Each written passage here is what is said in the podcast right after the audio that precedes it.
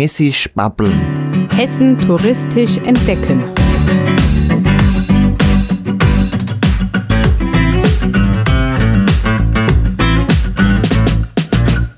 Hessen bietet enorm viele touristische Attraktionen. Die meisten kennen davon noch nicht einmal die Einheimischen. Hessen bietet außerdem viele andere und interessante Dinge und Persönlichkeiten, die sich lohnen, einmal vorgestellt zu werden. Dieser Podcast richtet sich an die Hessen, die mehr über ihr Bundesland erfahren möchten oder einen Ausflugstipp suchen. Mein Name ist Gregor Atzbach und ich bin viel in Hessen unterwegs. Heute bin ich zwischen Gießen und Wetzlar. Vor mir steht der Lutz. Servus, hi. Und der Matthias. Moin. Ihr habt ein Feuerwehrauto umgebaut zu einer Brauerei. Das ist richtig. Ja, das ist jetzt leider heute nicht da. Warum? Ja, äh, wie der Winter uns so ein bisschen äh, mitspielt, wollte unser 73er Schätzchen nicht so ganz anspringen. Das heißt, wir müssten ihn noch ein bisschen betütteln, wenn Ja. er dann will. Also es ist kein moderneres Auto, sondern schon ein Oldtimer. Genau, ist ein äh, Opel Blitz, ein altes Feuerwehrfahrzeug, ein LF8 Löschfahrzeug ursprünglich, Baujahr 73 und ist auch in historischem Zustand. Und ja, den haben wir hinten ausgeräumt, umgebaut und da haben wir jetzt mobil unsere Brauereianlage drauf. Ja, Brauerei. Würde ich sagen, fangen wir erstmal an mit einem Bierchen, oder? Sehr, sehr gerne. Was haben wir denn hier? Hier haben wir unser Paradebierchen, das Marlin Mandarina, ein Pale Ale. Gucken, ob es auch, ob's auch so will, wie ich will. Nee, dann müssen wir es anders machen. Ja, also der Schraubenschlüssel ist äh, als Flaschenöffner zwar geeignet, aber nicht so gut. Er muss mit umgehen können. So.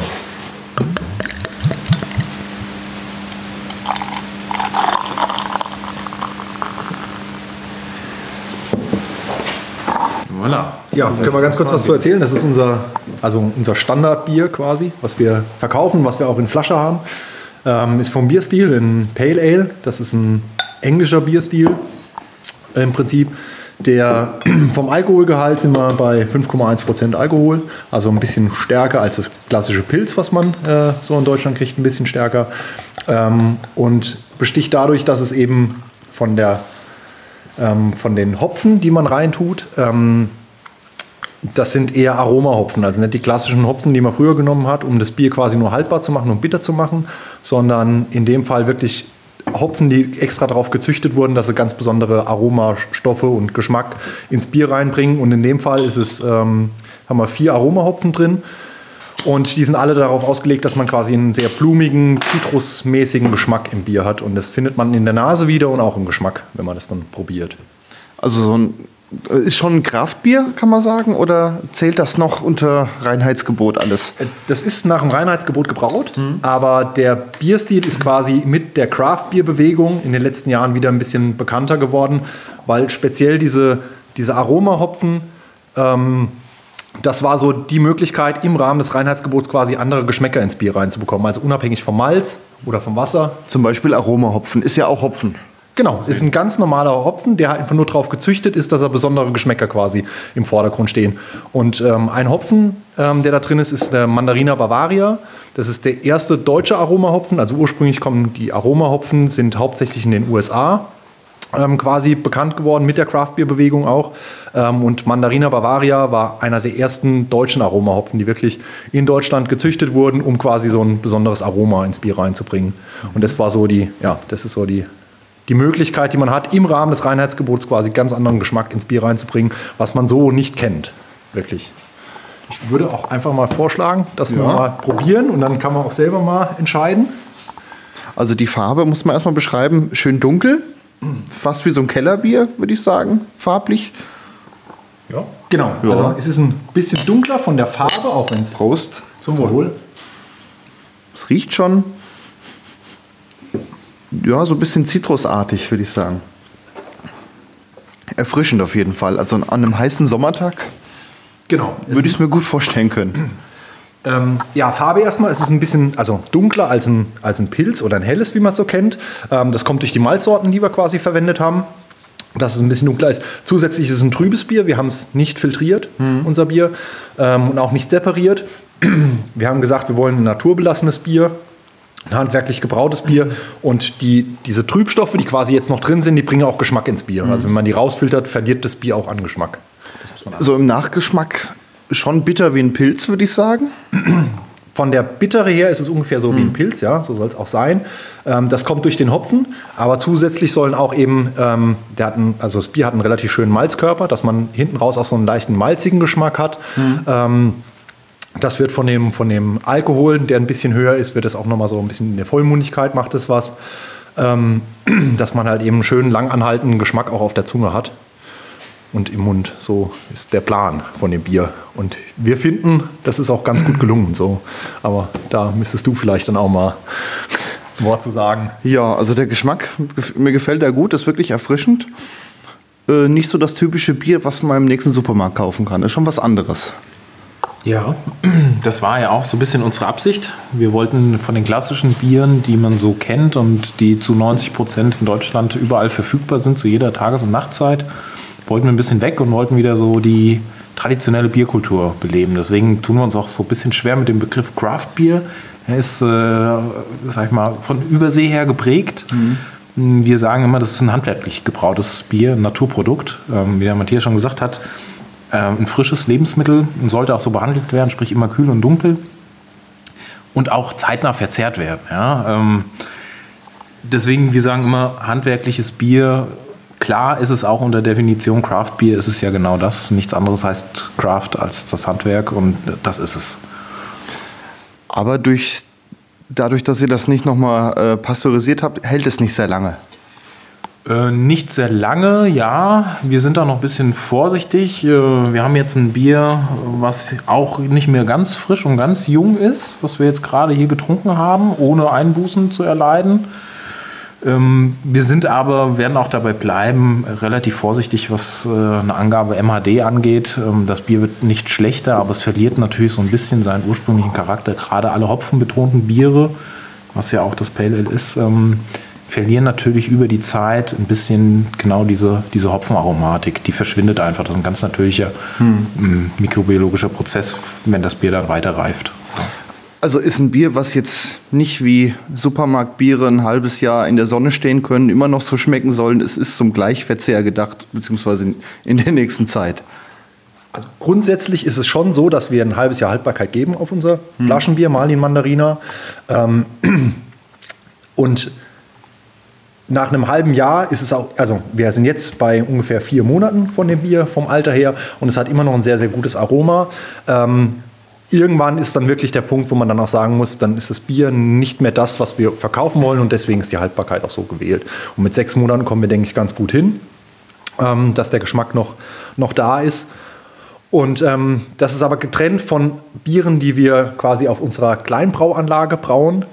Ähm, und wirklich nur in so Spezialsude, die wir dann auch in, in, in andere Flaschenformen, Größen abfüllen. Ähm, da haben wir deutlich weniger Haltbarkeit drauf, das muss man ganz klar sagen. Die sind wirklich dann zum eigentlich direkten Verzehr gedacht. Also wirklich vom Fass ins Glas, in den Mensch. Okay, kommen wir doch mal zu dem eigentlichen Braufahrzeug, das Feuerwehrauto. Wo kommt das her? Ja, das war jahrelang im Einsatz bei der Freiwilligen Feuerwehr Tiefenbronn. Das ist da unten ganz grobe Richtung Stuttgarter Raum.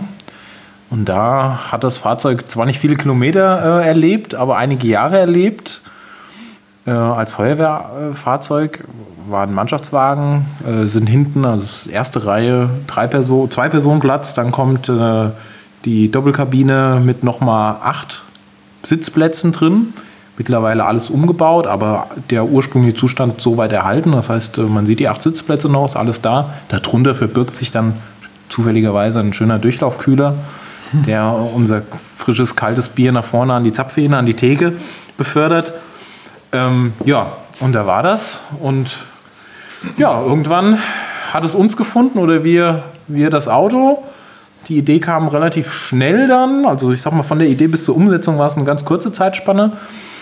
Und ja, dann haben wir in der Nacht- und Nebelaktion haben wir das Schätzchen in äh, Stuttgart oder hinter Stuttgart geholt. Am Freitagnachmittag nach, de, nach der Arbeit. Und äh, man muss wissen, dass das Auto 80 fahren könnte, auf der Autobahn es aber eher nicht tut. Ähm, und ja, ich hatte einen Frühdienst. Danach haben wir, ähm, sind wir runtergefahren, um das Auto uns anzuschauen und gegebenenfalls zu kaufen. Wir haben es dann auch gekauft und dann im Endeffekt waren wir zurück morgens um 5 Uhr in Wetzlar. Also wirklich über Nacht das Auto hergefahren. Ja, also Wusstet ihr, dass das so langsam ist? Das hättet ihr auch am, an einem Samstag oder so holen können. Nee, das, das kam alles so holter die Polter. Also ich habe das im Prinzip, final habe ich das erst an dem Tag erfahren. Ach so. Ich habe einen Anruf bekommen von Jungs, äh, wir kommen mal vorbei, wir müssen mal kurz was bequatschen. Ja, ich war eigentlich war ich verplant, wollte was anderes machen an dem Abend. Ähm, naja, und dann haben wir da kurz ge- geschnackt. Dann war die Entfernung, haben wir so, naja, komm, angucken, schadet ja nichts. Ne? Und dann sind wir losgetigert. Da war sich, glaube ich, keiner so bewusst, dass dann der Rückweg nur noch mit äh, 80 bis 100 maximal, mit mehreren Tankstops und wie auch immer. Ähm, ja, und dann hat sich das ein bisschen rausgezögert. Ja, aber wie du wusstest nichts davon. Ich meine, ein Auto kauft man jetzt auch nicht mal eben. Das kostet ja auch ein bisschen was an Geld. Ja, Zufällig dabei oder Schnäppchenpreis? Nee, das, das musst du noch organisieren. Das hat man dann zufälligerweise kriegt man das dann immer ganz kurzfristig noch organisiert. Auch Freitagnachmittags. Auch Freitag machen wir das noch. Ähm, ja, das kam irgendwie klar. Wir hatten immer mal drüber gesprochen. Ich war dann so ein bisschen, äh, ich war beruflich eingespannt und dann ging es irgendwie bei den Jungs weiter im Kopf und die Idee reifte und reifte. Und sie haben mich dann mehr oder weniger nur noch, nur noch vor vollendete Tatsachen gestellt und haben gesagt, hier, was meinst du? Ist geil, oder? Konnte ja nichts anderes sagen. Ich, sie wussten ja, kannten ja im Prinzip meine Meinung dazu. Ja, und dann habe ich gesagt, na gut, dann, dann lass uns doch jetzt mal, lass uns doch mal runterfahren. oder? Und dann sind wir vier alle Mann losgetigert. Und das Ergebnis steht jetzt äh, mit Brauanlage vor der Tür. Ja. Äh, darf ich mal fragen, was das Auto gekostet hat? Roundabout. Ja. 6.500 ungefähr hat es gekostet. Das erscheint mir erstmal recht günstig. War, das denn im schlechten Zustand oder? Nee. Ähm, ich sag mal, das war relativ marktüblich der Preis für den Zustand. Es hatte auch eine H-Zulassung schon mal bekommen, war auch äh, begutachtet worden. Ähm, ich sag mal, Baujahr 73 von der Feuerwehr genutzt. Da darf man jetzt nicht erwarten, dass alles tadellos ist, aber es ist eigentlich ein sehr schöner, oder es ist ein sehr schöner Zustand, ohne eigentlich. Ähm, klar, das Metall über die Jahre, die böse Oxidation, der Rost kommt dann irgendwann mal irgendwo. Da wurde all die Jahre immer was gemacht. Es ist eine Dauerbaustelle, muss man so sagen, damit man es in dem guten Zustand hält.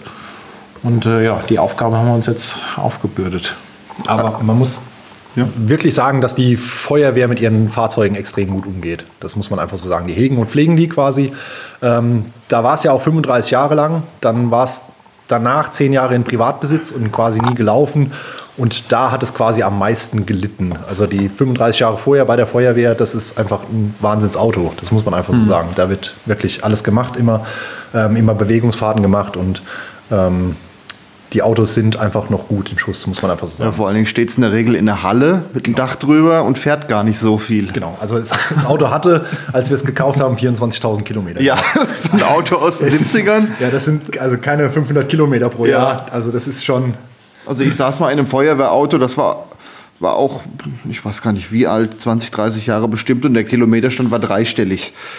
Ne? genau, so ist das, ja. Wenn es mal fährt, dann ja doch nur im Ort. Genau, also den, wirklich, das war ein super Zustand. Wie gesagt, dann war es in Privathand, da hat es dann öfter mal draußen gestanden auch. Aber ähm, im Großen und Ganzen war das, also es ist ein guter Zustand. Preislich war das ein fairer Preis, muss man auch sagen.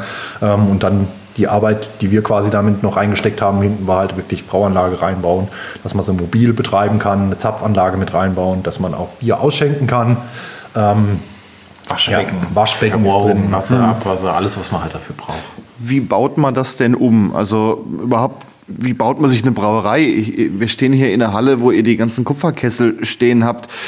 Die kriegt man jetzt ja auch nicht gerade mal irgendwo gekauft und dann umgebaut fürs Auto. Ja, auch da war es so, dass, ähm, also erst war das Auto da und die Idee und äh, dann haben wir angefangen zu schauen und wollten halt eine Brauanlage haben und die musste dann auch vom Stil her ein bisschen dazu passen. Also wir wollten uns jetzt nicht einfach nur einen, einen Kochtopf quasi hinten reinstellen, sondern wir haben gesagt, wir wollen was Schönes und was ei- Einzigartiges und wir wollen auch auf jeden Fall Vollkupfer haben. Also früher waren ja alle Brauanlagen immer aus Kupfer und man verbindet es auch immer noch so ein bisschen, wenn man in Brauhäuser oder sowas geht, dass da meistens so schöne Kupferbrauanlagen stehen. Und sowas wollten wir auch haben. Und dann haben wir nach etwas längerer Recherche haben wir einen ähm, Metallbauer gefunden in Österreich, der uns quasi die Brauanlage nach unseren Wünschen genauso gebaut hat. Also diese Größe, die wir haben, wir haben so eine Ausschlagmenge von ungefähr anderthalb Hektoliter, also 150 Liter pro Sud Bier, die rauskommen. Das ist eine Größe, die nicht unbedingt üblich ist. Das ist so eine Zwischengröße zwischen einem Hobbybrauer, der viel kleiner ist, und einer Brauerei, die viel, viel, viel, viel größer ist. Und wir sind halt so eine Zwischengröße und deswegen haben wir halt eine, eine Sonderanfertigung, die der äh, Metallbauer halt nur für uns gemacht hat. genau. Und der hat euch das alles passend gebaut gleich. Genau, also den Kupferkessel, den wir da jetzt sehen, mit der, mit der Haube oben drauf, der, das hat Wir können ja auch mal hingehen und uns den mal anschauen. Ich versuche mal zu beschreiben. Ist vielleicht so insgesamt anderthalb Meter hoch mit Rohr nach oben. Wenn ich mal reinschaue, ja. Es ist was zum Umrühren drin. Es ist im Prinzip, es ist erstmal nur ein Kochtopf. Das muss man einfach Ja. so sagen. Mit einem Rührwerk drin. Ähm, und da passiert quasi, also da drin wird äh, die Maische dann angesetzt, also der, der, der Sud quasi angesetzt. Ähm, ja, wie gesagt, das, äh, so die Brauanlage, so wie sie hier steht, mit den ganzen Verrohrungen, alles, das ist, war so, wie wir es uns vorgestellt haben, wie wir uns gesagt haben. Das muss ja auch zu unserem Auto quasi passen. Also das Auto ist, Feuerwehrauto, denkt man jetzt erstmal, das ist riesengroß. Ähm, das ist von der Größe her ungefähr so groß wie ein Sprinter, kann man sich vorstellen. Und hinten die Ladefläche ist ähm, nicht mannshoch, sondern eher nur so 1,50 Meter hoch. ähm, und dementsprechend muss man quasi auch die Brauanlage quasi darauf anpassen, dass es dann in das Auto reinpasst. Ja. Und das war quasi... Das, Sieht erstmal groß aus, aber wenn man dann die Sachen reinmacht, ja, genau. ja. Also mobile Brauanlage gibt es ja jetzt auch nicht alle Tage. Da muss man sich schon vorher überlegen, wie man dann quasi macht. ne? Also neben dem Topf gehört ja dann auch noch zusätzlich der Topf dazu, ähm, der quasi auch noch, ist noch ein ähm, kleinerer. Behälter. Ja. der auch noch benötigt wird in dem, in dem, in dem Brauprozess quasi. Und die müssen auch immer unterschiedlich hoch stehen, dass man Schwerkraft nutzen kann und nicht die ganze Zeit umpumpen muss. Ähm, Gut, das wollten wir auch so ein bisschen. Das war ist unsere, na, unser Qualitätsdenken, sage ich mal. Äh, wir wollten das nicht, äh, nicht zwanghaft mit allen Schikanen und Finessen, das Pumpen, Sauerstoffeintrag etc. pp. Das ist nicht immer von Vorteil. Und wir hatten auch damals.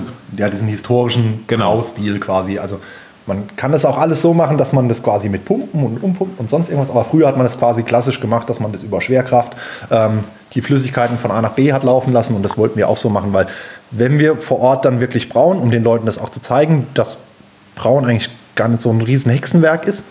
Es ist eigentlich eine ja, also ist eigentlich Suppe kochen, mehr oder weniger. Ja, Ganz grob. ganz grob. Es ist Suppe kochen. Ähm, und dass man das einfach den Leuten auch näher bringen kann. Und das ist viel schöner zu veranschaulichen, wenn man über Schwerkraft ähm, das Umpumpen quasi macht, wie wenn man eine Pumpe anschließt und dann einfach nur zwei Töpfe gleich hoch und dann fließt es nur von A nach B und man sieht quasi da Ja. gar nichts. Deswegen haben wir das so ein bisschen äh, so konzeptioniert. Wie beheizt ihr den Kessel? Der ist elektrisch beheizt. Ähm, Im Prinzip sind unten einfach Kochplatten drin. Das ist Heizplatten, die unten eingearbeitet sind, aber keinen Kontakt direkt zum Bier Ja. bzw. zur Würze dann haben, sondern die sind alle nochmal unter, unter dem Edelstahl-Inlay versteckt. Also, ja, wie, wie funktioniert das jetzt? Der erste Schritt ist wahrscheinlich, ihr müsst Wasser da reinfüllen und heiß machen. Ja, Ähm, das ist der erste Schritt. Also Wasser wird ähm, auf eine bestimmte Temperatur, so rund 60 Grad, sag ich mal einfach, ähm, aufgeheizt. Und dann kommt das Malz hinzu. Das ist die zweite Zutat ähm, nach dem Reinheitsgebot. Ähm, das Malz wird vorher geschrotet. Das heißt, es wird quasi, das, das, das Korn wird aufgebrochen. Das wird nicht klein gemahlen, sondern es wird einfach nur aufgebrochen. Grobes Mehl, kann man sagen. Von der. auch noch nicht mal. Wir können es uns einmal Ja. kurz angucken, dann kann man sich das vielleicht äh, beschreiben. Wir haben hier so, das sind quasi Malzsorten. Stehen jetzt vor ein paar Reagenzgläsern. Drin liegen Getreidekörner, die wahrscheinlich schon vermelzt wurden. Genau. Genau, die sind vermelzt schon und ähm, ui, ui, ui. was will da raus? Ähm, und dieses Korn quasi wird einfach durch eine Walze, durch zwei Walzen gedrückt und wird dann quasi aufgebrochen. Und dann kann man innen drin an die Stärke, die in dem Korn drin ist, ähm, an die kommt man da dran. Das kann man rauslösen in dem, äh, in dem Kochprozess, was ja noch nicht kochen ist, weil man ähm, von der Temperatur. Sind über bisschen 60 drunter- Grad, ja. Genau. Ähm, wird quasi diese Stärke rausgelöst und die Enzyme, die beim Melzen entstanden sind, ähm, die, wird man, die braucht man quasi, um die Stärke in Zucker umzuwandeln. Hm. Und das passiert während, diesen, ähm, während den Rasten, die man am Anfang macht. Also die verschiedenen Temperaturführungen, die man, also man, wie gesagt, man fängt bei 62 Grad an, Das ist die sogenannte Einmaisch-Temperatur. Einmaltemperatur, dann ähm, wird auf 62, 63 Grad, wird für mindestens eine halbe Stunde oder so, wird quasi die Temperatur gehalten, wenn man damit anfängt. Ähm, da wird nochmal höher geheizt auf 73 Grad. Da werden, sind verschiedene Enzyme aktiv, die halt, wie gesagt, aus der Stärke ähm, Zucker umbauen. Und dann ist man irgendwann ist man fertig bei 78 Grad, nach circa einer Stunde, anderthalb etwa, ist man fertig und hat dann einfach nur Zucker, Wasser in dem Sinn. Hm, also würde auch süß schmecken wahrscheinlich. Patschsüß. Ja. Genau, es ist wirklich also einfach nur Wasser mit Zucker und noch den, äh, den Körnern, restlichen drin. Dann ist es so, dass man diese ganze Suppe, äh, wie du vorhin gesagt hast, quasi einmal dick. Dann müssen wir sie einmal Kräftiger umpumpen. Tee oder so. Kann man es Dick, ja auch also man nennt es dann Dickmaische. Ähm, die müssen wir dann einmal umpumpen tatsächlich. Und die wird dann in den einen Topf, der eins höher steht, quasi gepumpt. Oben den silbernen. Genau. Nee, nee, der in Äh, der, Doch, der kupferfarben. Kupfer, genau. Und der ist fast vom Inhalt so viel wie der große Kessel Ja, der wahrscheinlich. muss den fassen. Ja. Der muss den fassen. Also die 150 Liter etwa. Ähm, da sind es noch ein bisschen weniger, später kommt da noch mal mehr Wasser dazu. Deswegen, Okay. Also sagen wir mal so rund 100 Liter ungefähr. Ähm, der fasst ein bisschen mehr. Ähm, da ist unten drin dann ein Sieb und dann lässt man quasi einfach nur diese Dickmaische durch das Sieb quasi durchlaufen. Dann wird die Körner werden zurückgehalten, deswegen braucht man die Körner auch noch. Die halten das quasi zurück und Entschuldigung, wirken dann wie ein Filter. Und dann kommt quasi die Dünnmaische raus. Also wirklich Zucker, Wasser dann nur noch. Ja. Die restlichen Körner liegen dann noch da. Die restlichen Körner werden durch das Sieb zurückgehalten, durch sich selber und filtern das so ein bisschen. Und ähm, dann hat man die Dünnmaische, mit der man dann weiterarbeiten kann. Die wird dann, äh, wird dann aufgekocht. Die lassen wir dann erstmal wieder mechanisch zurücklaufen, ohne Pumpen. Das ist der Trick. Das heißt, wir müssen bis dato nur einmal umpumpen und dann läuft sie zurück in die ursprüngliche Sudpfanne, wo wir vorher die Rasten alle gefahren haben. Dann kommt das alles hoch, man muss es ein bisschen ruhen. Das, was der Matthias eben beschrieben hat, setzt sich das ab. Die Dünnmaische läuft zurück in unsere Sudpfanne und oben bleibt der Treber, der Rest, also die Feststoffe aus der Maische, bleiben dann oben zurück. Ja, aber dann ist es noch kein Bier. Dann ist es noch kein Bier. Fehlt noch Malz. Man sagt immer, Nee, nee, nee, Quatsch. Malz Äh, der, der Hopfen fehlt noch. Der. Hopfen. Dann kommt der nächste Schritt. Äh, man, äh, man heizt es dann hoch auf 100 Grad. Man lässt es wirklich kochen und dann kommen, dann hat man ungefähr so eine, also eine Stunde lang lässt man es ungefähr kochen und gibt dann zu verschiedenen Zeitpunkten gibt man dann den Hopfen dazu. Ähm, ganz früh der Hopfen, der ist quasi nur da, um wirklich das Bier bitter zu machen und haltbar zu machen. Und je später man den Hopfen gibt, umso mehr Aroma bleibt quasi noch vorhanden von dem Hopfen. Also das Aroma zerstört sich, wenn man es länger kochen würde. Die, die Hopfenöle, die werden, die zersetzen sich dann über die Zeit und ähm, werden umgebaut und dann äh, bleibt mehr eine bittere als das Aroma quasi. Und je später man den Hopfen gibt, umso mehr Aroma bleibt quasi im Bier. Also der Aromahopfen kommt ziemlich als letztes rein. Genau. Die letzte Gabe ist immer so die Aroma-Hopfengabe, ähm, die man quasi macht und da äh, bleibt das meiste Aroma drin. Genau, dann ist es fertig, dann müssen wir wieder umpumpen und pumpen das diesmal, also pumpen das wieder in den anderen Kupferkessel eins hoch, müssen wir das zweite Mal pumpen. Ähm, und machen es dann, also wenn das dann umgepumpt ist, dann müssen wir das einmal andrehen. Das nennt man den Whirlpool. Also man dreht das mit der Hand, mit einem Paddel quasi ganz schnell an. Ähm, dadurch gibt es dann so einen Wirbel in der Mitte und da setzen sich die ganzen Trubstoffe dann wieder ab. Also durch den Hopfen, den man reintut, ähm, die sieht man hier zum Beispiel, das sind so Hopfenpellets, die wir meistens benutzen. Ähm, Sieht, ja, sind kleine Pellets in grün. genau. Sieht aus wie kleines Pulver zusammengepresst. sieht ein bisschen aus wie Hasenfutter. Ja, hat einen interessanten Geruch. Genau, und die gibt man eben dazu. Bisschen bitter, ja. Und um die ganze, das ganze Material, was man, also diese ganzen Grün, also das Grünmaterial, was man quasi mit einträgt, um das wieder rauszulösen. Und äh, die Eiweiße, die man auch vorher gelöst hat, um die rauszulösen, macht man eben diesen Whirlpool. Dadurch setzen sich die Trubstoffe alle in der Mitte ab, in so einem Kegel. Und dann lässt man die klare Flüssigkeit dann quasi ablaufen, ohne dass man diesen Trubkegel äh, mit ablässt. Und dann hat man sein, seine fertige Würze. Ähm, auch da, das ist quasi nur Zuckerwasser, jetzt was auch noch ein bisschen bitter ist durch den Hopfen, den man dazugegeben hat. Ähm, dann muss man das Ganze runterkühlen, also man ist ja da immer noch so bei ungefähr 70 Grad oder so, wie warm das ist. Ähm, wenn das auf eine Temperatur unter 30 Grad oder sowas ist, ab dann kann man anfangen, quasi eine Hefe zuzusetzen. Das kommt darauf an, was für eine Hefe man benutzt. Die würde kaputt gehen wahrscheinlich. Genau, über 42 Grad oder so geht die komplett kaputt. Über 30 Grad gibt es quasi gar keine Hefen, die da drin arbeiten. So. Ähm, normalerweise reden wir so bei 10 bis 20 Grad ungefähr, wo man anfangen kann, eine Hefe zuzugeben. Und dann passiert quasi das, dass aus der Würze, also aus dem Zucker, quasi durch die Hefe, wird dann Alkohol und CO2 umgebaut, der Zucker. Aber das dauert ein bisschen. Das dauert ein bisschen. Genau. man, sagt, man sagt dann immer so schön, Der Brauer macht die Würze, aber das Bier macht die Hefe. Wie lange dauert das dann? Das kommt so ein bisschen auf die Diva an. Also ich sage immer Diva, weil die Hefen äh, arbeiten nicht immer so nach Plan, wie man das unbedingt erwartet und möchte. Also die Hefe ist immer so ein bisschen der kritische Faktor auch bei allem. Ähm, das ist aber auch gut, dass das nicht alles immer 0815 Standard perfekt läuft, weil über die Arbeit der Hefe definiert sich dann nachher auch nochmal eine unterschiedliche Aromatik. Das heißt, es kommt darauf an, bei welcher Temperatur, wie ist die Gärführung, das heißt, bei welcher Temperatur hält man die Hefe. Die Hefe durch das Verstoffwechseln von dem Zucker zu CO2 und Alkohol ähm, entsteht Wärme. Das ist ein Nebenprodukt. Das heißt, die Hefe durch das Verstoffwechseln erwärmt auch dann die Würze oder das Jungbier. Es fängt ja dann schon an zu gären und der erste Alkohol entsteht. Und dann muss man aktiv, oder wir machen das dann auch aktiv, ähm, kühlen. Mhm. Oder natürlich zuheizen. Kommt immer darauf an, in, welchen, in welcher Jahreszeit wir uns befinden und ob wir wirklich sagen, wir machen mal so ein Freestyle-Bier, das darf, die Hefe darf das Teil erwärmen, so wie sie will. Lassen uns nur durch die Umgebungstemperatur abkühlen oder eben auch nicht. Oder aber wir machen eine ganz präzise Gärführung. Da haben wir eine schöne Apparatur, die wird dann da drin äh, mit versenkt. Ähm, da sehen wir immer so den Gärstand, das heißt, wie, wie viel Alkohol ist schon entstanden, wie verändert sich die Dichte. Das Ganze funktioniert über die spezifische Dichte, die sich dann verändert. Ähm, und natürlich auch immer die Temperatur wird mitgeschrieben. Und da können wir nochmal im Prinzip Einfluss nehmen. Das hat der Spruch, den ich eben gesagt habe, damals noch nicht so berücksichtigt, weil das wurde in den größeren Mengen, das ist natürlich schwierig. Großbrauern machen das auch. Ähm, wir haben es dann ein bisschen leichter, können das viel perfekter und mit weniger Energieaufwand regeln. Ähm, aber das war damals natürlich auch undenkbar. Da mhm. hat man die Biere natürlich auch zu den Jahreszeiten gemacht, die typischen, wo die Bedingungen, die äußeren Bedingungen einfach so waren, wie das Bier oder wie die Hefe die Bedingungen gebraucht hat. Ähm, nicht umsonst werden dann die verschiedenen Biere zu unterschiedlichen Jahreszeiten oder wurden damals eingebraut. Ah, daher kommt das. Daher kommt das. So hat auch das Märzen zum Beispiel seinen Ursprung äh, darin, dass es im März früher traditionell eingebraut wurde, etwas ah. stärker eingebraut wurde, weil das war das letzte Bier, wo der Keller kalt war, wo man das noch hatte. Ähm, und dann, dann wurde es ja wieder warm ja. und das musste dann erstmal ein bisschen halten, das Märzen.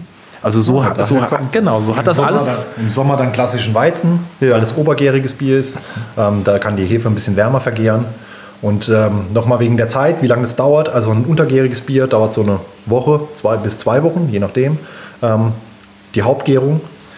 Ähm, ein obergäriges Bier geht ein bisschen schneller. Ähm, da reden wir über ja, drei, vier, fünf Tage, je nachdem auch. Ach ja. Ähm, und dann kommt aber die Reifezeit und das ist entscheidend. Also es gibt ganz, ganz wenige Biere, die man dann schon trinken kann, sondern die müssen dann wirklich ablagern und dann auch gekühlt meistens ablagern. Also wir reden über 4, 5, 6 Grad Nachlagertemperatur über 4, 5, 6 Wochen. Teilweise auch 8 Wochen, je mhm. nachdem. Obergierig und untergierig, darf ich nochmal einsetzen. Wie, woran richtet sich das? Das wird ein obergäriges oder ein untergäriges Bier. Das liegt wahrscheinlich daran, welche Hefe ihr reinmacht. Genau. Warum oder wann nimmt man welche Hefe? Ähm, erstmal gibt es für jeden Bierstil eine typische Hefe. Ein Weizenbier zum Beispiel oder ein Kölsch, das sind typische Biere, die werden obergärig vergoren. Ähm, das sind andere Hefen oder andere Hefestämme, die dann einen anderen Temperaturoptimal, äh, Optimum vergären. Äh, bei den Obergärigen immer in der Tendenz wärmer. Das heißt, da reden wir so roundabout irgendwas zwischen 18 und man kann da bis 22 Grad hochgehen. Wir haben Weizen, das wird in der, in der Range da oben, also so 22, vielleicht sogar 23 Grad vergoren. Ähm, und die untergärigen Hefen, ja, die arbeiten irgendwas zwischen 8 und 12 Grad meistens im Optimum. Aber da ist auch wieder jede Hefe unterschiedlich. Also da muss man gucken, es gibt aber tausende Hefestämme, sehr viele davon werden fürs Bierbrauen verwendet. Äh, von den sehr vielen gibt es da noch einige, die man käuflich erwerben kann, die auf Hefebanken kultiviert äh, werden, die, die auch frei verkäuflich sind, zur Verfügung stehen. Manche andere Brauereien pflegen ihre Hefekulturen im Geheimen, geben die nie raus.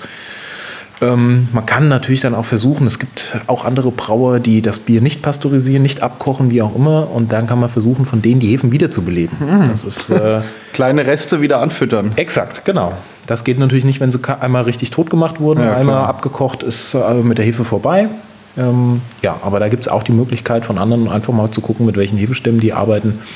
Ja, und das Ober und Unter, äh, das definiert sich darüber, wie die Hefe dann nachher sich absetzt. Also ein obergäriges Bier ähm, produziert in der, in der ähm, Hauptgärphase werden viele Hefezellen einfach oben auf dem Bier, auf dem vergorenen Bier nach oben getragen. Das liegt einfach daran, dass die Hefen sich zusammenheften. Ich mache es jetzt mal ein bisschen plastisch, bildlich vereinfacht. Heften sich zusammen, bilden so ein bisschen größere Kolonien und die werden dann durch die auftreibende Kohlensäure, die ja durch diesen Gärprozess auch entsteht, nach oben ge gebracht. Und das schwimmt nachher drauf. Und das schwimmt nachher drauf, genau. Irgendwann setzt sich das auch wieder ab, wenn keine Kohlensäurefrische mehr entsteht. Aber die untergärige Hefe macht das nicht. Die bleibt relativ klein äh, parzellig und wird deswegen nicht von, den, von der Kohlensäure mit nach oben genommen, sondern sedimentiert, setzt sich einfach ganz normal unten ab. Und deswegen der Unterschied obergärig, untergärig. Aber das ist hauptsächlich ein Temperaturunterschied dann. Ja, ein Temperaturunterschied und aber auch die unterschiedlichen Hefestämme. Also es ist beides. Es sind unterschiedliche Hefestämme, die dementsprechend dann einmal in einem anderen Temperaturbereich arbeiten. Also eine untergärige Hefe, wenn ich die Hefe XY nehme, eine Safe L05, eine untergärige Hefe. Wenn ich die bei, äh, achso, ja, siehst du, wenn ich bei 10 Grad nehmen würde, hm. würde die gar nicht richtig loslegen. Ach, da ja, passiert dann nichts. Genau, da hätte ich einen Hefeteig zu kalt stelle. Die, arbeiten halt, die haben so ein Optimum, in dem sie quasi gut arbeiten und viel arbeiten. Es gibt dann andere Bereiche, wo sie dann eben nicht so gut arbeiten. Oder Stoffe bilden in der Gärung, die dann die ungewünscht sind, also Geschmack machen, die quasi ungewünscht ist. Oder gerade gewünscht ist. Also beim Weizen ist es zum Beispiel so, ähm, dass die Hefen darauf gezüchtet sind, dass die ein bisschen Geschmack auch ins Bier reinbringen und man hat ganz oft dieses Bananenaroma mhm. im Weizen. Ähm, und da gibt es extra quasi Hefen, die darauf gezüchtet sind, dass sie genau dieses Hefearoma quasi mitproduzieren in der Gärung und dass man das auch so im Bier dann quasi wiederfindet. Das ist, das ist einfach ein Ester, das sind diese ganzen Gärnebenprodukte, die entstehen. Das mhm. ist ein Ester, den, den wir als Banane wahrnehmen und der entsteht dann. Das ist beim Weizen zum Beispiel eine der großen Entscheidungen, die man dann zu treffen hat, auch bei welcher Temperatur. Ob man mehr auf das Nelkenaroma, es gibt auch viele Weizen, die gehen viel auf dieses Nelkenaroma, was man im Weizen auch zum Teil wiederfindet. Äh, da nimmt man zum Teil auch dieselbe Hefe und fährt die einfach 4, 5 Grad kälter. Also selbst da hat dann auch der Brauer noch Einfluss auf die Aromatik.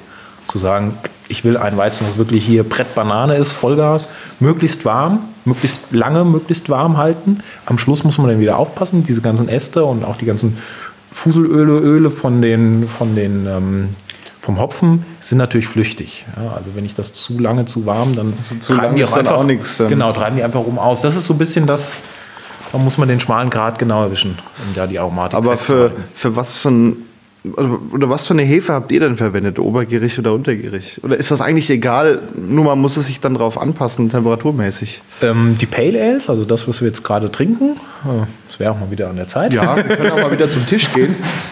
ähm, das ist natürlich Bierstil typisch. Per Definition ist da eine obergärige Hefe, die verwendet wird. Und da haben wir auch eine obergärige benutzt. Was würde jetzt passieren, wenn man eine untergärige nimmt? Man würde nicht diese typische Aromatik erhalten können, die das Bier und den Bierstil ausmacht. Also schmeckt anders später. Schmeckt anders. Schmeckt ja. anders ja. Also kann man sagen, jeder Bierstil, da gibt es so das Optimum an Hefe, was man nehmen sollte. Ja, also zumindest ist für jeden Bierstil mehr oder weniger definiert, ob ober- oder untergärig. Und dann ist es immer im Entscheiden des Brauers, auf welche, welchen Hefestamm im Einzelnen greift man jetzt zurück, welche Aromatik möchte man da fördern oder nicht. Und mhm. geht man bei einer obergärigen an das obere Limit oder an das untere Limit. Das sind dann alles so Detailentscheidungen, die der Brauer zu treffen hat. Die sich aber definitiv aus Aroma auswirken. Wo vergärt ihr das Ganze denn? Auch in dem Auto? Ähm, die Möglichkeit besteht, im Auto auch zu vergären, ist natürlich äh, auch schwierig. Wir machen, müssen das ja auch irgendwie immer ein bisschen schützen. Erstmal temperaturmäßig. Ja, das wird im Sommer. genau.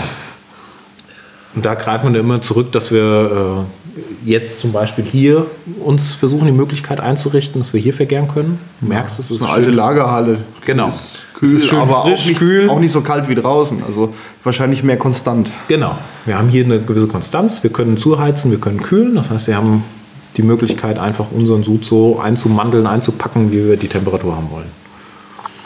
Steuerlich ist das auch ganz interessant. In dem Moment, wo man quasi die Hefe zusetzt, dann wird es ja ein alkoholisches Getränk und dann wird die Biersteuer fällig.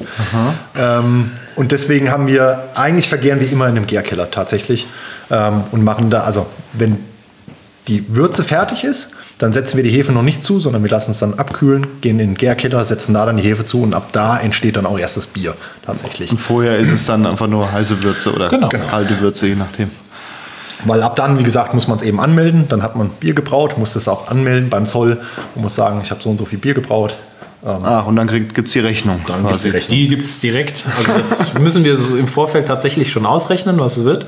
Und die Grundlage ist äh, die Stammwürze, das heißt der Zuckergehalt. Das ist, wenn man es ganz genau nehmen will, nicht nur der Zucker, sondern auch die Trübstoffe verändern so ein bisschen die, die Messung der Stammwürze. Aber das ist Grundlage der Steuer. Die rechnen wir dann immer brav aus, tragen das in alle Formulare ein und schicken die immer im Vorfeld an den Zoll und dann wird auch direkt hinterher überwiesen. Hm, Und daran kann man dann auch berechnen, wie viel Alkohol das Bier später hat. Exakt. Und auch die, äh, sag mal, wenn irgendwann mal der Zoll rauskommen sollte und das prüfen sollte, würde er erst zurückrechnen. Also das ist genau Ach, das die- geht dann auch. Also Alkohol bestimmen und dann, das muss dann so und so viel Würze gehabt haben. Jede Hefe macht quasi, kann Unterschied, also die Hefestämme können unterschiedlich viel von dem Zucker auch umsetzen. Irgendwann wird quasi der Alkoholgehalt zu hoch und die Hefe tötet sich selber ab, quasi, weil der Alkohol zu giftig ist für sie.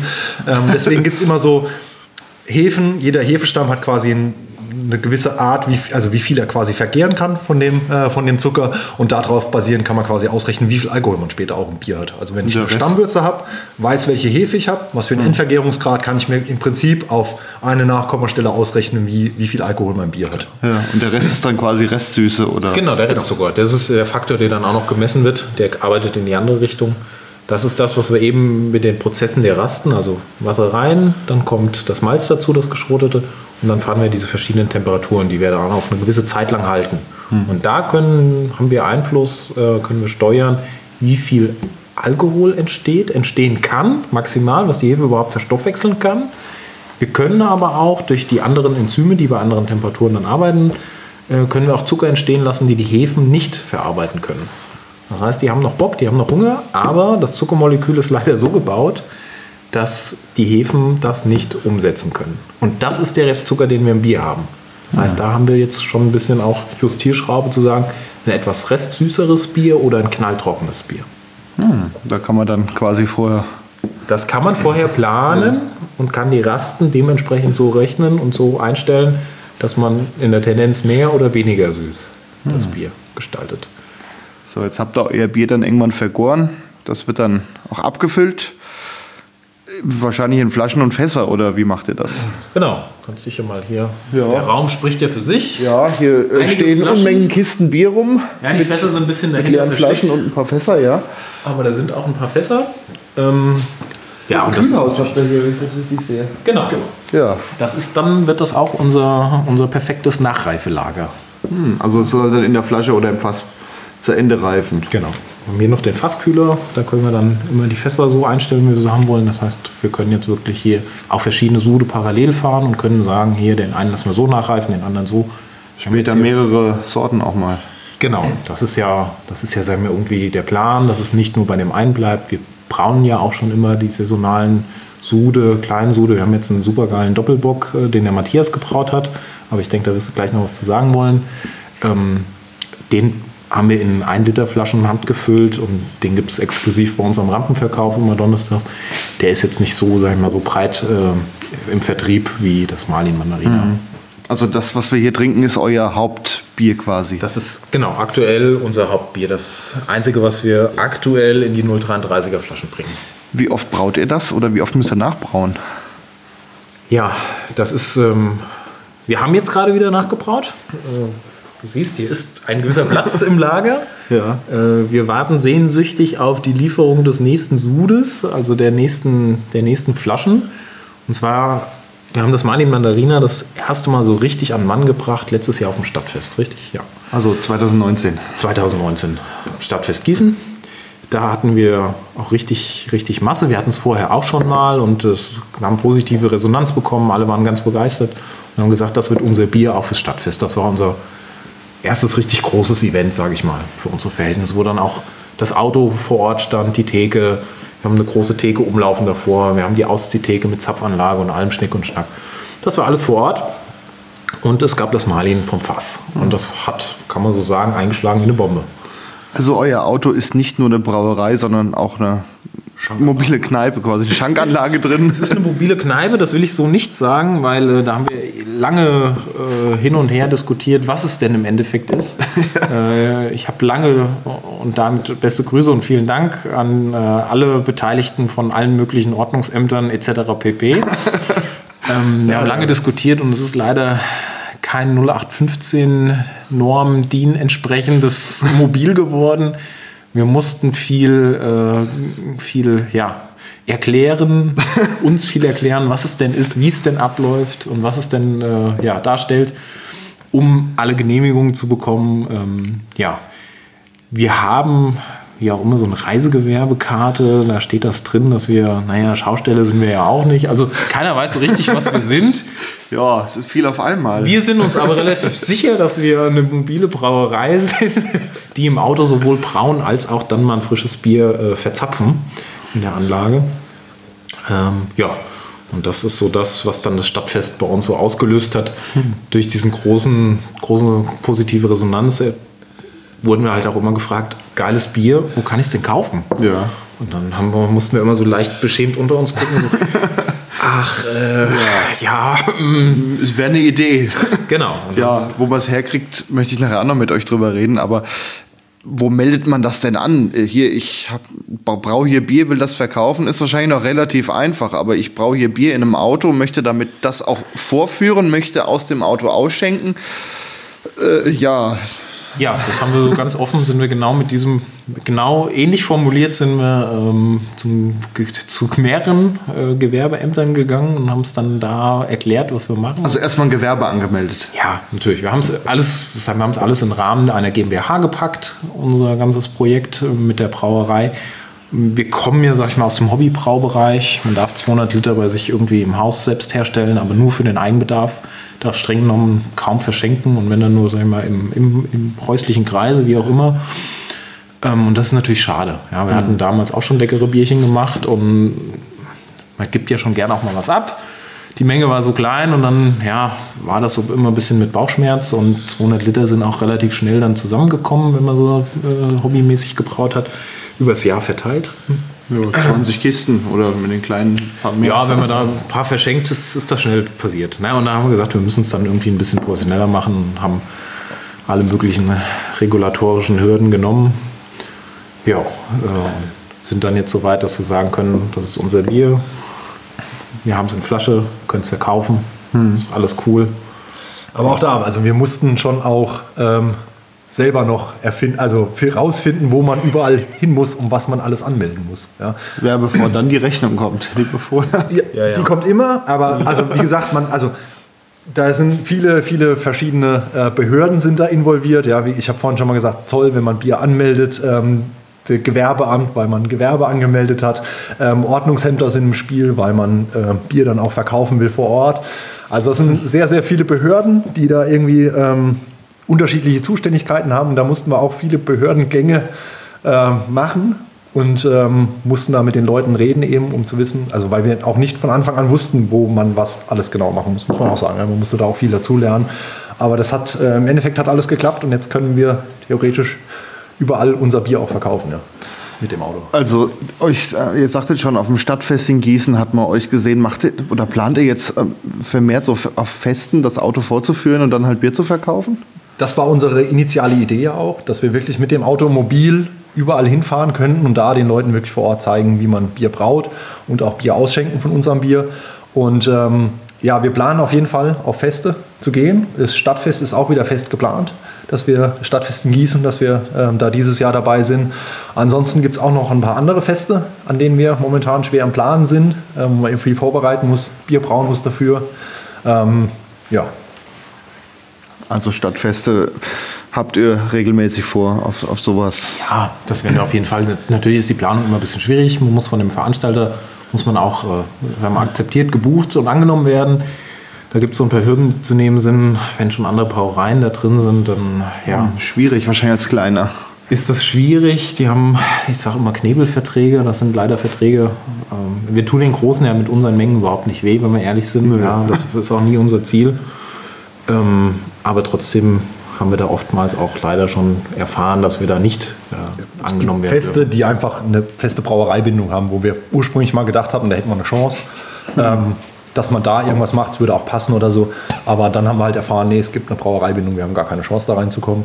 da müssen wir uns eben was anderes suchen. Aber wie gesagt, Stadtfest in Gießen ähm, ist, eine, ist ein fester Plan immer bei uns, dass wir Ja. das machen wollen.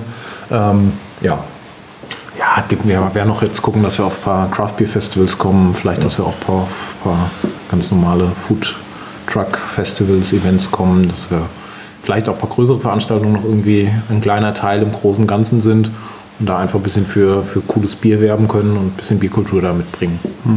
Ich nehme an, auf eurer Internetseite habt ihr eine Liste, wo man euch sehen kann. Genau, also auch große anstehende Events werden da immer, ähm, da machen wir logischerweise Werbung für, wo wir dann hinkommen. Ähm, zusätzlich haben wir auf der Homepage auch noch eine Seite, wo man unser Mali Mandarina kaufen kann, weil wir sind nicht in jedem Getränkemarkt zu finden. Also nicht jeder Rewe, nicht jeder Aldi oder sonst irgendwas verkauft unser Bier. Leider. Noch nicht? Ähm, wir haben so ein paar ausgewählte Läden in Gießen und Wetzlar hauptsächlich, wo wir ähm, unser Bier vertreiben können. Ähm, das ist ein bisschen Gast, ist ein ja, paar Gastronomien. Gastro? Wir haben ein paar Einzelhändler tatsächlich auch gewonnen, ähm, die jetzt unser Bier verkaufen. Und da kann man sehen, wo man, also wenn man Lust drauf hat, das zu probieren, entweder bei unserem Rampenverkauf vorbeikommen, den wir jeden Donnerstag machen, oder eben Also aus dem Auto raus quasi. genau, aus dem Auto raus. Wie läuft das ab? Ihr steht dann da irgendwo, wahrscheinlich immer an der gleichen Stelle und Ja, wir stehen aktuell immer an der gleichen Stelle. Wir stehen in Naunheim, äh, praktisch mir vor der Haustür. also Stadtteil von Wetzlar. Genau, Stadtteil von Wetzlar. Äh, da stehen wir bei mir vor der Haustür, da steht das Auto aktuell. Und dann ist immer einer von uns da an jedem Donnerstag. 18 Uhr geht's los. Da werden die Rollos hochgelassen, die Markise ausgekurbelt und geht Licht an. Und mittlerweile hat sich auch so ein, so ein kleiner, kleiner Kreis gebildet, der schon auch regelmäßig kommt und äh, ja, da nochmal ein oder anderes Bierchen verkostet und mitnimmt. Das ist so ein schönes Come Together. Die, also einer der, der Brauerjungs ist immer dabei. Ja, also einer von uns vier ist immer dabei. Wir erzählen wie heute auch immer gerne und, und rege. Also wer da irgendeine Geschichte zuhören will zum Bier, ist da immer herzlich willkommen. Und dann kann man auch das Auto mal sehen. Dann kann man auch das Auto mal sehen, das leuchtet in voller Pracht. Da machen wir meistens den vorne den großen Suchscheinwerfer an, ähm, um uns ein bisschen ja, kenntlich zu machen, dass wir da sind. Und das ist ein schönes, das wollen wir auch, sage ich mal, irgendwie beibehalten, dass man die Möglichkeit hat, direkt den Kontakt zu den Jungs, die es machen, äh, pflegen kann, dass man es da auch kaufen kann, dass man da auch eine Geschichte erzählt bekommt, wenn man Bock hat. Ja, und dann haben wir da, das ist, sag ich mal, unser Direktvertriebsweg. Der Biername heißt Oktobräu. Woher, kam, woher kommt der? Ja, ja. Okto für acht. Du siehst aber hier, äh, wir sind nur vier Jungs. Ja, aber wenn man Bier trinkt, seid ihr, sieht man ja zwei. Das, das da- auch eine sehr schöne Theorie, das können wir uns auch mal merken. Wenn man ausreichend Bier trinkt, sieht man uns alle doppelt. Ja. Nee, wir haben gesagt, äh, vier Jungs, acht Arme. Wie der Oktopus. äh, Und alle acht Arme müssen kräftig anpacken, damit dieses Projekt hier funktioniert. Und wenn ihr dann alle vier um das Auto rumspringen, dann sieht das bestimmt abenteuerlich aus. Das äh, bestimmt. Was kostet denn euer Bier? Im Supermarkt gibt es Bier für 10 Euro. Das könnt ihr mit Sicherheit nicht mithalten. Sollt ihr auch gar nicht. Äh, was kostet bei euch eine Kiste Bier? Achso, die Kiste. Ja, ich dachte, wir reden jetzt von der Flasche. Ja, kannst du mal sagen, was eine Flasche kostet? Nee. Kann man ja hochrechnen dann. Äh, Also es ist ganz unterschiedlich. Im Einzelhandel, da ist jeder Einzelhändler äh, sein eigener Herr und darf den Preis da selbst bestimmen. Äh, wir verkaufen es an der Rampe, die Flasche für 2,20. Ähm, dann gibt es eine Staffelung, wir machen einen Sixpack, wir haben so einen schönen Jutebeutel als Träger, einen, einen Okto-Träger, ja, ganz, ganz getreu unserem Namen. Ja, Äh, da passen dann, genau, Oktobräu, da passen dann auch acht Bier rein äh, in den Träger. Das ist ein Holzträger aus einer abgecycelten Europalette gebaut. Ähm, Also auch mehrfach verwendbar. Genau, ist mehrfach verwendbar. Es gibt mittlerweile viele, die kommen dann zur Rampe mit ihrem Lernträger wieder einmal voll und bitte. sagen, bitte einmal voll machen. Ja, das ist äh, ganz nett. Ja. Ja, oder dann die Kiste und da gibt es dann, ich sag mal, dann, dann landet man irgendwie knapp unter 2 Euro äh, für die Flasche Bier. Ähm, damit sind wir nicht äh, konkurrenzfähig zu einem großen Fernsehbier. Aber ich glaube, das erwarten eure Kunden auch gar nicht. Nein, das wollen wir auch nicht. Da werden wir auch nie hinkommen. Wir haben es mal irgendwie mal kalkuliert und haben gesagt, wir können noch nicht mal unsere Rohstoffe Oh. für den Preis einkaufen, wie andere da Bier im, im Supermarkt stehen haben. Also das geht bei uns. Aber das sind ja auch Mengenrabatte wahrscheinlich. Das was sind so Mengen, das kann, da große können wir, da sind wir Brauereien. so weit von weg, das können wir niemals leisten. Also, Wollen wir auch nie. nee. Ich glaube, das, ich glaub, das erwarten eure Kunden auch gar nicht so. Nee, ich hoffe nicht. Man, also man musste auch immer wieder so ein bisschen Aufklärungsarbeit tatsächlich leisten, muss man auch einfach so sagen, weil also der deutsche Biermarkt ist ja einfach über die Jahre, so wie er ist, gewachsen und die Leute haben eine Vorstellung davon, was Bier kosten soll quasi und man muss denen schon auch, also man muss schon auch erklären, warum ein Bier auch mal teurer sein kann. Ja. Einfach von den Herstellungsprozessen quasi. Stößt man da auf Unverständnis oder verstehen die Leute also das? man muss, wie, es wird von allen verstanden, warum das so ist. Ähm, Gerade auch in der, in der jetzigen Zeit, wo so ein bisschen das, äh, ähm, die Leute bewusster einkaufen, regionaler einkaufen und so ist das, ähm, kann man das super gut ähm, erklären auch. Ähm, wie gesagt, aber es ist halt durch das, wie es jahrelang eben die, die deutsche Bierkultur gewachsen ist, so ist es eben, ähm, muss man teilweise auch einfach mal den Leuten das erklären, warum das eben teurer ist. Aber es ist kein Unverständnis oder so irgendwas da, das ist immer, das, ja. Wie schwer war das denn, in Supermärkte oder Getränkeläden reinzukommen? Ähm, unterschiedlich. Also wir haben ähm, bei großen Edekas oder sowas ist es schwierig, weil die alle nur über Zentrallager quasi beziehen. Dann gibt es aber noch ähm, Edekas oder Reves, die quasi von einzelnen Kaufmännern betrieben werden. Und da kann ich jetzt zum Beispiel von einem sagen, dem Edeka Krenschker in Gießen. Ähm, der ist sehr regional verbunden. Bei dem war ich, habe gefragt hier, ähm, ob er Interesse daran hätte, ein regionales Bier aufzunehmen. Der hat es sofort aufgenommen, hat gesagt, das ist eine super Idee. Er unterstützt es und da war das sehr einfach. Es gibt aber, wie gesagt, andere Getränkemärkte, da ist es schwieriger. Man muss öfter auch mal mehrfach hingehen oder so. Also das ist unterschiedlich. Man kann es nicht so pauschal sagen. Ja, wahrscheinlich, wenn die schon fünf verschiedene äh, kleinere Biere haben, wird es wahrscheinlich noch schwieriger. Das habe ich sogar anders erlebt. Ach ja. Es gibt welche, die sagen, oh, ich finde das cool, regionale Produkte, wie auch immer. Die haben ja mittlerweile, haben ja alle Märkte auch ihre Ecke mit den regionalen Produkten. Und ähm, diejenigen, die offen sind für so Sachen, ja, die scheuen sich auch nicht davor, das fünfte oder sechste regionale Bier. Wäre wär schön, wenn wir so viele hätten, aber äh, die scheuen sich dann tatsächlich nicht davor, noch, noch ein Bier weiter aufzunehmen. Ja. Wir sind ja da ganz flexibel, brauchen wir uns keine Paletten abnehmen, das geht ja gar nicht. Und deswegen, es sind Kleinstmengen und äh, wenn da jemand Bock drauf hat, freuen wir uns immer. Wir werden auch noch, sicherlich noch einige Märkte ansprechen müssen. Wir haben schon einige angesprochen, wir stehen auch schon in einigen, das ist ganz nett. Aber auch da, wir sind ja noch ganz am Anfang. Wie lange macht ihr das denn schon? Ja, 2018 können wir jetzt schon auf ein, über ein ganzes Jahr erfolgreiches Brauerdasein zurückblicken.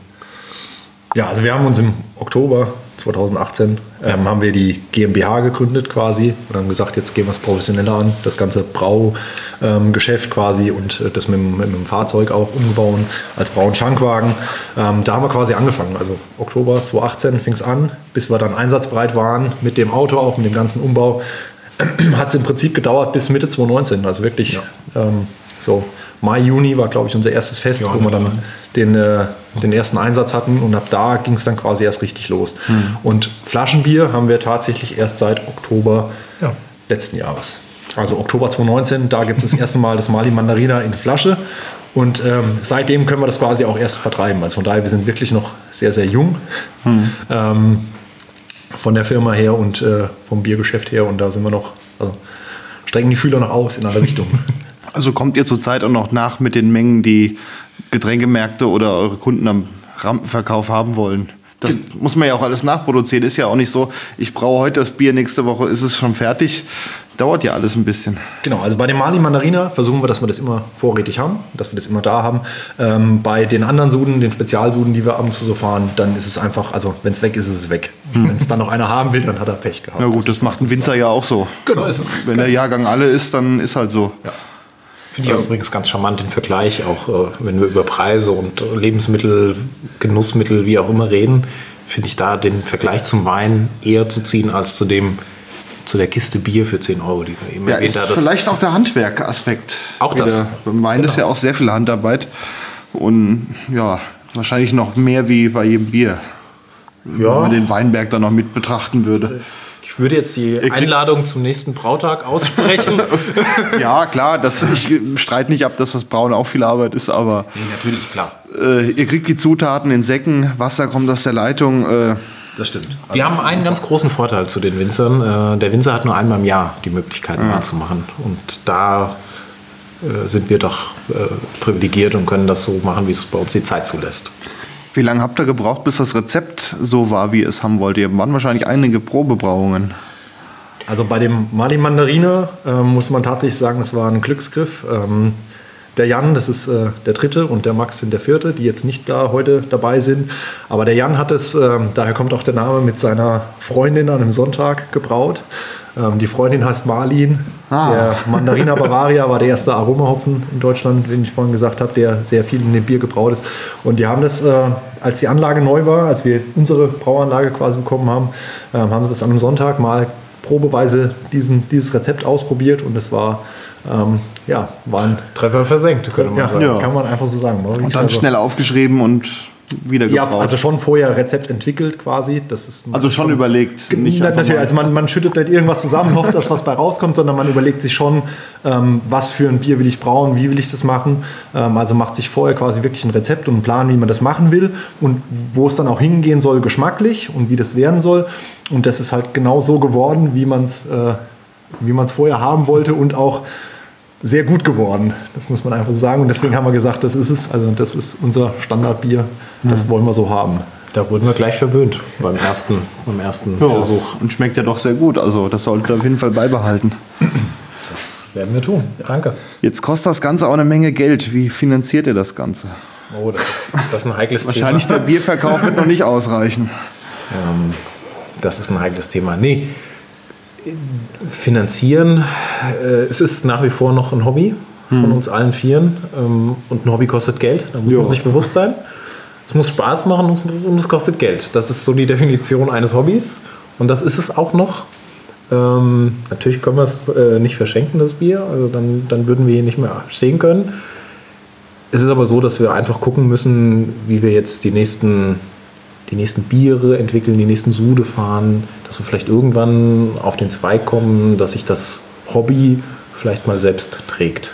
Da sind wir aktuell noch nicht. Wir haben natürlich jetzt auch viele Anschaffungen getätigt. Du siehst Ja klar, ihr habt hier eine Halle gemietet und da steht sehr viel professionell das Zubehör drin. Ja, das war alles- wird auch also- nicht billig sein. Genau. Wir, wir, sind, also wir haben das quasi alles von, also von unserem Eigenkapital quasi gekauft. Ähm, deswegen haben wir auch eine GmbH gegründet.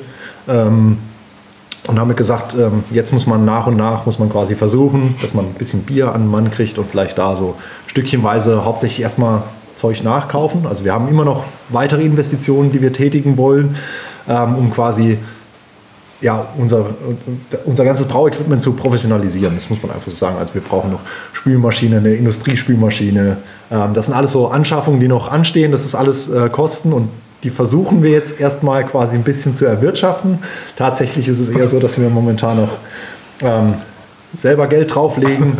Ah ja, wenn es ein Hobby ist, ist das dann am Anfang wir, so. Genau, wir versuchen halt einfach nach und nach ähm, so ein bisschen uns zu professionalisieren, immer noch mehr, wie gesagt, vom Equipment, da muss man halt ein bisschen Geld reinstecken und dann, aber irgendwann ist es dann vielleicht mal so, dass man auch mal ähm, ja, eine Mark zurückkriegt oder so. Also ich glaube, wenn wir die nächste, wenn wir irgendwann mal eine echte große Anschaffung von dem Geld, was wir hier erwirtschaftet haben, leisten können, ich glaube, dann machen wir alle nochmal ein schönes Bier auf. Okay. Ja, dann bedanke ich mich bei euch, dass ihr mir das hier mal gezeigt habt. Und würde ich sagen, stoßen wir nochmal an. Sehr gerne. Zum Wohl. Zum Wohl. So, heute ist ein Tag später nach der Aufnahme gestern. Ich habe mich mit Lutz nochmal getroffen bei eurem Rampenverkauf. Jawohl. Und wir wollen doch heute mal gucken, ob er heute anspringt. Gestern Ja. hat das ja nicht ganz so geklappt. Wir hoffen, es sind ein paar Grad mehr. Es ist ein bisschen milder und dann hoffen wir mal, dass er heute will. Gut zureden hilft immer. Bestimmt. Wir gehen auch jetzt noch mal einen Ja. Trick. Machen die Pumpe noch ein bisschen dazu, dann zieht er sich gleich ein bisschen mehr Gas. Also die Pumpe, die hier vorne dran hängt. Genau. Das Schätzchen, was auch noch vollkommen funktioniert. Und das ist eine Wasserpumpe. Das ist die Feuerwehrpumpe, das Löschfahrzeug, muss hier auch seiner Funktion Ja, gerecht werden und löschen. Hat hier, äh, da kennen sich die Feuerwehrleute besser aus. Ich meine, es ist ein A-Schlauch und zwei C- oder B-Schläuche als Ablass. Und hier geht auch richtig was durch. Und Ja. wenn das Auto steht, geht die komplette Motorleistung auch für die Pumpe. Das ist hier mein, mein Trickhebel. Da kann ich ein bisschen Gas fordern für die Pumpe. Die läuft jetzt ganz, ganz minimal mit. Aber dann habe ich ein bisschen bessere Chancen, dass er anspringt. Und das macht ja nichts, wenn die jetzt trocken läuft. Ist ja kein Wasser dran. In dem Bereich, das muss er ab.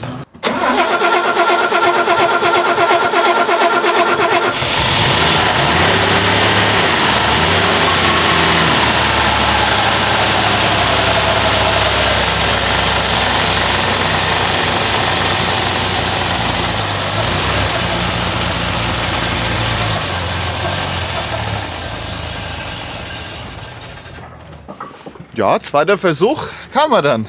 Da wollte Mehr Horn als Hupe. Ja, die klingt schon goldig. Ja. Ja, Die war auch schon mal im ernsthaften Einsatz.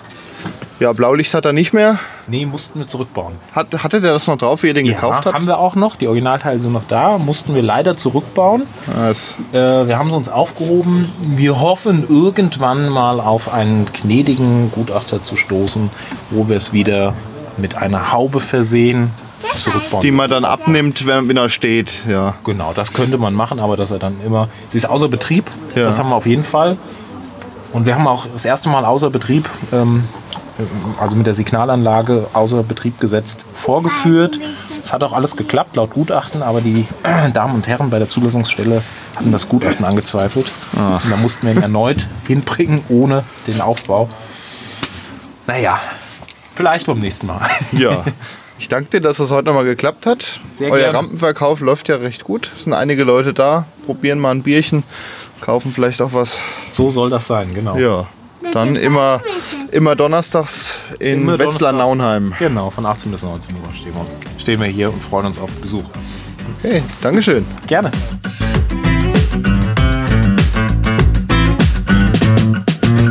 Das war Hessisch babbeln. Hessen touristisch entdecken. Weitere Informationen zum Thema und weitere Informationen zum Podcast gibt es im Internet auf www.hessisch-babbeln.de www.ftf.de.